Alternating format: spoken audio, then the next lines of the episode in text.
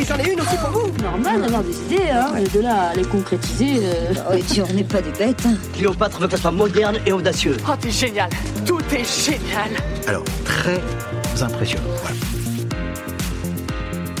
Bonjour, je suis Carole Stromboni pour le podcast Innover en pratique. Dans ce podcast, j'accueille des personnes issues de différents domaines pour parler d'innovation.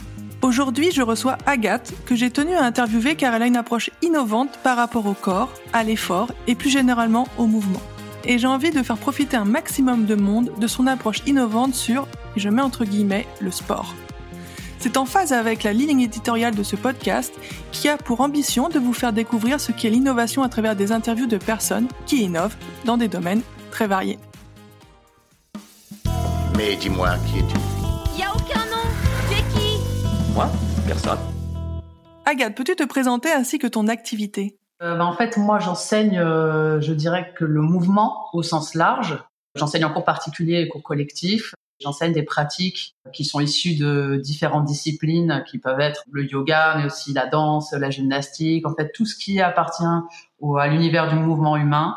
Et j'enseigne à mes élèves euh, dans un but qui est euh, thérapeutique, de connaissance de soi aussi et de d'amélioration générale de nos capacités physiques et mentales à utiliser ces techniques-là euh, liées au mouvement.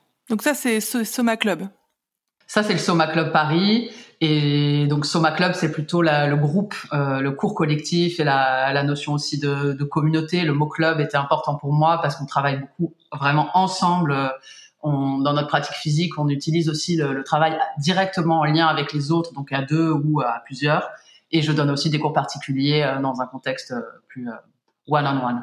Et du coup, qu'est-ce qui t'a motivé à, à voilà avoir cette pratique, cet enseignement qui est, je trouve moi, très innovant? Alors, il faut savoir que moi, à l'origine, je viens du yoga. Donc, euh, mon, mon milieu, ma pratique et mon enseignement, c'était vraiment strictement le yoga. Il m'est arrivé il y a six ans euh, un grave accident de la route, suite auquel j'ai eu des, des blessures lourdes, des blessures nombreuses et des années de rééducation euh, derrière. C'est ce parcours-là et cette expérience-là qui ont fait que mon regard sur ce que j'enseignais, sur ce que je pratiquais a changé, a évolué. Euh, et euh, maintenant, je, ce que j'enseigne et ce que je partage avec mes élèves vient euh, beaucoup de, de, ce, de cette traversée du désert-là, euh, entre guillemets. Alors oui, cet accident de la route, c'était un accident à, à vélo. Est-ce que tu peux juste nous, nous détailler un peu euh, ce qui a changé et- par rapport au yoga? Parce que c'est vrai que ça interpelle. Oui, alors effectivement, donc c'était, j'étais à vélo, euh, j'étais renversée par une voiture. Euh, la, la conséquence pour moi, ça a été essentiellement des, un grand nombre de fractures, donc un trauma osseux. Ce qui a été ensuite ma quête entre guillemets, c'est de réfléchir à la notion de mouvement et à la notion de qu'est-ce qui va me soigner vraiment, la notion de santé en fait par le mouvement. Et c'est vrai que le yoga euh, est perçu euh, et à juste titre, je pense, comme très thérapeutique. Mais moi, ce qui m'a vraiment nourri et ce qui m'a permis d'avancer, ça a été la diversité en fait du mouvement. Donc le yoga était une partie de ce que je faisais, mais seulement une partie. Et j'ai vraiment introduit euh, énormément de techniques très différentes. Euh, je compare souvent ça euh, au régime alimentaire euh, en disant que quand on, il y a des choses qui sont bonnes pour la santé, on peut manger une pomme. Euh, si on mange que des pommes tous les jours, ça devient assez rapidement euh, problématique et surtout incomplet. Et pour moi, le mouvement, euh, surtout quand on est un être humain et qu'on a tant de capacités très diverses, ça se, ça se rapproche de ça. C'est-à-dire que c'est, il faut le nourrir en incluant beaucoup, beaucoup de diversité. Et c'est ce que j'ai fait suite à cet accident. Et c'est comme ça que tu as réussi à, guérir, en fait, à te soigner toi-même? Alors c'est comme ça, c'est aussi parce que je pense que guérir c'est notre nature. Je pense que ce que j'ai fait c'est nourrir euh, un processus de vie qu'on a tous et toutes en nous. Euh, bah, simplement, je pense qu'il y a des outils qui l'accompagnent plus ou moins bien.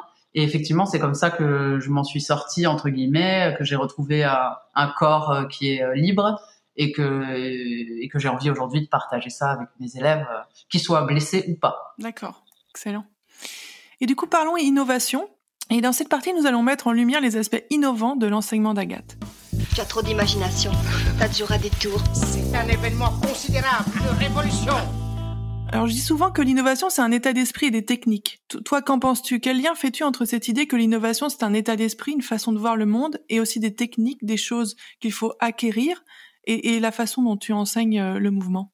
Bah, si on fait le lien avec euh, la question précédente, euh, je pense que un accident ou un événement qui touche au corps, comme ça a été le cas dans ma vie, ça change énormément la perception qu'on a de soi-même, de notre énergie vitale, de nos capacités physiques, de tout ce qui touche en fait à notre bien-être. Et je crois que ce shift chez moi, il a été tellement profond qu'il a inévitablement euh, changé ma manière de voir entre guillemets le sport, même si je préfère utiliser le terme de mouvement, euh, et donc mon enseignement. Donc pour moi, quand on parle de, de regard sur les choses, d'état d'esprit, de manière de voir le monde, euh, c'est euh, c'est très profond et ça ça ça irrigue complètement euh, mon travail et ce que je fais, mon rapport à mes élèves, ma manière de regarder corps, le corps des autres aussi, parce que c'est ça aussi euh, enseigner le mouvement, c'est voir d'autres corps et apprendre à les à les voir vraiment aussi justement pour ce qu'ils sont. Donc c'est vraiment une question de regard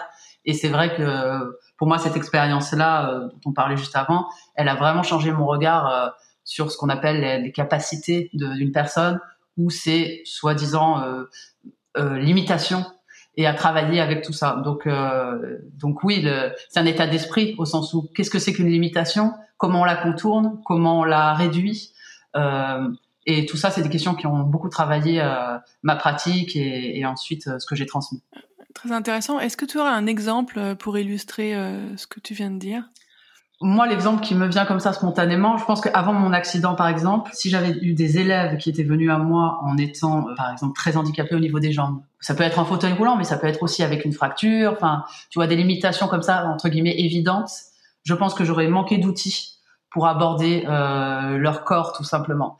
Et en traversant moi-même ça, et en plus pendant des mois, voire des années, je me suis aperçu qu'en étant typiquement au sol, c'est-à-dire assise ou même allongée, l'éventail des possibilités qui existaient pour se soigner, pour bouger, euh, pour se réapproprier son corps, y compris les parties qui étaient blessées d'ailleurs, pas seulement ce qui était valide, c'est-à-dire pas se scinder en deux, mais se reconsidérer, se ressentir comme euh, une globalité. Toutes ces possibilités, elles existent, elles sont très nombreuses. Il suffit de prendre le temps, et c'est là que la notion de technique dont on parlait juste avant euh, arrive. Il suffit de prendre le temps et de faire l'effort de faire cette recherche, d'essayer de passer par des phases de test, tout ce que j'ai fait d'être un peu dans un laboratoire et moi je l'ai fait sur moi sur mon corps et en fait ça m'a ouvert un éventail et aujourd'hui quand je considère des élèves et quand je les vois bouger même si parfois il peut y avoir une blessure il peut y avoir un historique des limitations effectivement je considère toujours que les possibilités sont plus importantes euh, que les limites et, et, je crois vraiment que c'est pas qu'une phrase. Je pense que c'est la réalité parce que le corps humain, il est tellement, euh, il peut faire tellement de choses, il peut se mettre dans tellement de situations différentes et dans tellement de contextes et s'adapter que euh, c'est vraiment par là que moi maintenant je, je vois mon travail. Oui, c'est très intéressant comme façon de voir cette idée de laboratoire parce que c'est très en lien avec l'innovation. Et en innovation, on parle souvent du test and learn. On teste et on apprend, on expérimente. Et j'ai l'impression qu'il y a ça derrière. C'est aussi l'expérimentation euh, corporelle en fait, mais pas que aussi. Toi, tu, on fait la, il y a de la visualisation, comment on se perçoit dans l'espace. Est-ce que est-ce que c'est un, peu ça? Tout à fait. Alors pour moi, la notion d'expérience quand on enseigne, euh, en tout cas dans mon domaine, et je, pense dans les autres, mais dans mon domaine en particulier, elle est elle est centrale. Elle, vient presque avant tout. Il y a une expression en anglais, ils disent euh, skin in the game, c'est avoir la peau, sa propre peau dans le dans le jeu. Et c'est vraiment comme ça que je le je le vois. Je pense que je peux pas demander à des gens d'être dans un dans un effort parce que ça fait partie du, du mouvement, c'est un travail aussi et de se de, de, jouer avec leurs limites, de voilà, de faire ce travail vraiment sans l'avoir fait moi-même. C'est-à-dire que si je veux en parler et être crédible et surtout transmettre quelque chose, il faut que je connaisse moi les tenants et aboutissants de qu'est-ce que c'est un effort, qu'est-ce que c'est un effort à long terme. Et quand je dis long terme, c'est sur des années. Euh, mon rapport au mouvement, qu'est-ce que ça, comment ça nourrit le corps au-delà de quelques semaines de pratique, etc. Donc l'expérience et la notion d'expérimentation sur moi-même et sur mon corps, c'est ça qui me permet de pouvoir regarder les gens et leur dire, voilà, moi ce que j'ai vécu c'est ça, ce sera peut-être différent chez toi. Mais en tout cas, c'est sur cette base-là que, que je te parle. Et justement, tu, tu viens de citer une, comment dire, une phrase américaine et euh, est-ce que ça, l'innovation, c'est aussi s'inspirer? Euh, On s'inspire beaucoup, on transpose. Vois, je parle d'innovation de transposition d'un domaine à un autre. Toi, quelles sont tes inspirations? Est-ce que ça vient du monde anglo-saxon? Euh, D'où ça te vient cette, ce mouvement, cette pratique du mouvement? Alors, alors, une première source d'inspiration qui est très importante, euh, qui est pas très connue en France, étonnamment, c'est quelqu'un qui s'appelle Ido Portal, qui est euh, israélien, mais qui enseigne dans le monde entier et notamment qui est très connu dans le monde anglo-saxon, puisqu'ils sont relativement en avance sur ces sujets par rapport à nous. Et c'est quelqu'un justement qui a le premier, je pense, qui a en tout cas introduit et formalisé cette idée que la diversité du mouvement, c'était euh, une racine absolue pour ensuite la longévité, la santé euh, et le développement de, de ce qu'on peut être en tant qu'être humain avec toutes ces capacités physiques très riches qu'on a tous, en tout cas en germe, euh, en nous et dans notre corps. Donc il y aurait, il y aurait lui, il y aurait vraiment Ido Portal qui est très important. Après il y en a d'autres, mais si je dois en citer un, ce serait lui. Et ensuite dans d'autres domaines, moi, pour moi, une chose très importante, c'est mon lien avec la nature, par exemple. C'est quelque chose qui m'a, dans ma rééducation, ça m'a énormément porté. Et c'est euh, ce rapport à, bah, c'est l'énergie vitale en fait. Hein, et c'est ce à quoi on, c'est ce dans quoi on puise quand on veut avoir vraiment une pratique de mouvement qui est consciente et qui nous nourrit, qui nous, qui nous fait grandir et qui nous apporte tous ces, tous ces éléments autour de la santé. Donc moi, mon, le temps que je passe dans la nature, à faire certaines pratiques en mer, etc., euh, nourrit aussi beaucoup euh, mon approche. Ah, génial. Moi, j'attends effectivement euh, les, les, comment dire, les séminaires à l'extérieur que tu organiseras peut-être un jour. à la mer. Mmh, J'espère, ouais, bientôt. Du coup, tu as, tu as cité Ido Portal. Est-ce qu'il y a des, des, livres, des blogs, des comptes Instagram que tu suis plus particulièrement? Alors Ido, il y a beaucoup de contenu euh, qu'il a fait. Il a énormément de vidéos sur YouTube qui sont gratuites et libres d'accès, qui sont très intéressantes. Et il a aussi un compte Instagram euh, sur lequel on peut avoir accès à, à beaucoup de choses. Euh, mais il y a d'autres professeurs hein, qui, font partie de, mes sources d'inspiration. Un, groupe, enfin c'est un couple en fait de pratiquants qui s'appelle les Fighting Monkey, euh, qui font un travail autour de la, coordination de la danse euh, et aussi de la rééducation de la thérapie, qui sont brillants. Et un autre professeur qui, a été un danseur et qui travaillait beaucoup dans les arts martiaux, qui s'appelle John Yuen, qui a aussi un compte Instagram qui est très intéressant. Génial. Ben, on mettra de toute façon le, lien de tes réseaux sociaux pour, pour pouvoir remonter le fil pour les personnes qui sont intéressées. Et Agathe, avant de passer à l'interview flash, euh, y a-t-il une question que tu aurais aimé que je te pose? Alors, oui. J'aurais aimé que tu me demandes si je pouvais rapidement expliquer en quoi notre rapport à ce qu'on appelle entre guillemets faire du sport euh, pouvait être largement enrichi euh, dans nos sociétés et en particulier peut-être en France. Eh bien, disons que je te pose la question. D'accord. Non, je, je peut-être simplement ajouter que ce qui est un petit peu différent dans mon approche, c'est vrai que je considère que le mouvement c'est quelque chose qui peut euh, infuser euh, entre guillemets notre existence et plutôt que de, de mettre la, la notion de faire du sport ou de fitness dans euh, ce qui serait une heure par semaine ou deux heures ou même cinq heures par semaine, mais de faire vraiment cette division entre être complètement sédentaire et ensuite euh, enfermer dans une boîte euh, notre pratique physique et sportive. Euh, moi, j'essaye de vraiment de travailler avec mes élèves sur l'idée que le mouvement est tellement divers, justement tellement large, et il y a tellement de manières de l'approcher et de l'aborder que ça peut être quelque chose en termes de durée, ça peut être cinq minutes, ça peut être dehors, ça peut être dedans, ça peut être euh, à notre bureau ou en tout cas entre deux réunions. Enfin, il y a tellement de, de, d'amplitude, de, de manière de, d'être en contact avec euh, notre capacité à bouger que ça peut être, et je crois que c'est là que ça fait grandir euh, notre santé, quelque chose qui vraiment infuse tous les, tous les moments de notre vie, et ça peut être un rapport à l'existence en fait, plus qu'une activité où on coche une case.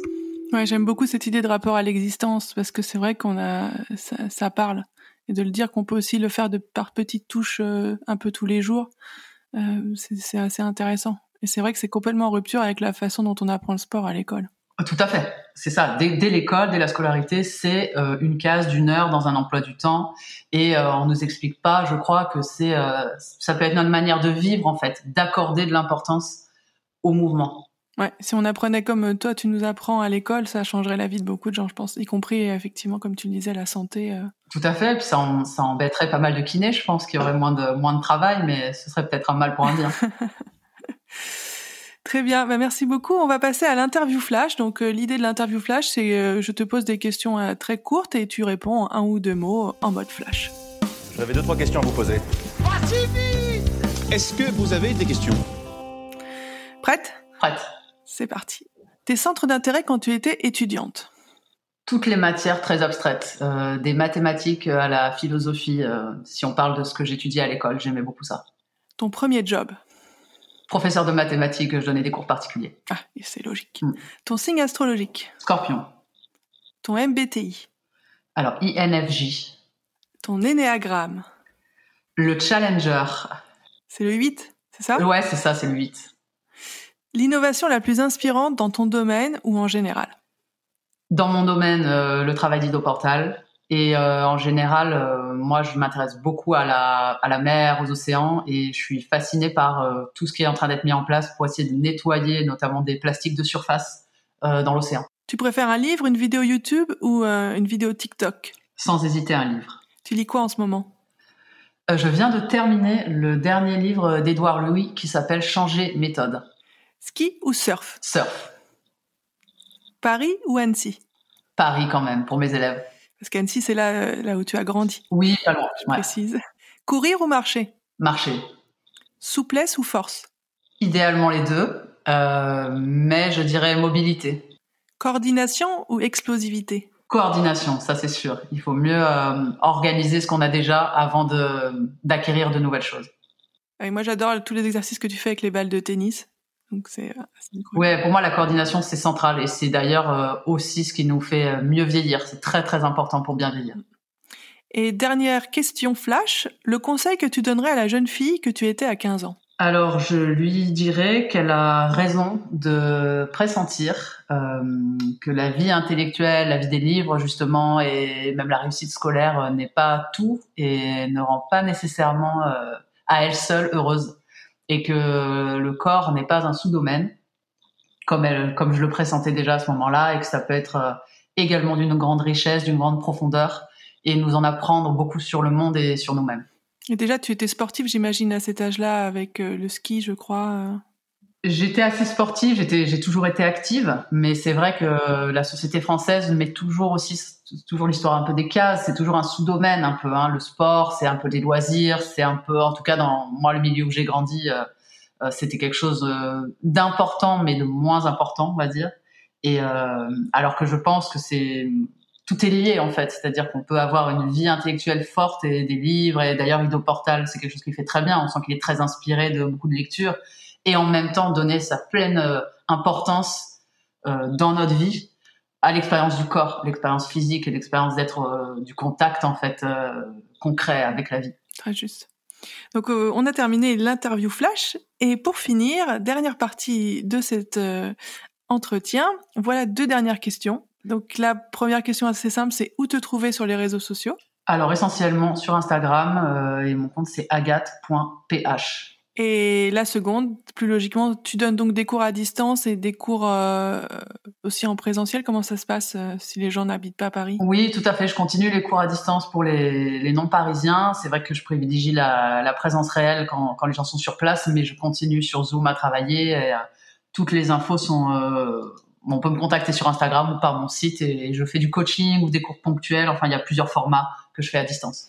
Génial. Bah, merci beaucoup Agathe. C'était passionnant euh, de voir un peu ce, ce fil que l'on a tiré ensemble sur euh, innovation et euh, pratique du mouvement.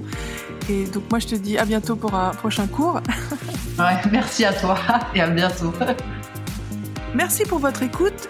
Merci à Simon Loris pour le montage et l'habillage sonore. Et merci à Grégory Kahn pour la musique originale. À bientôt!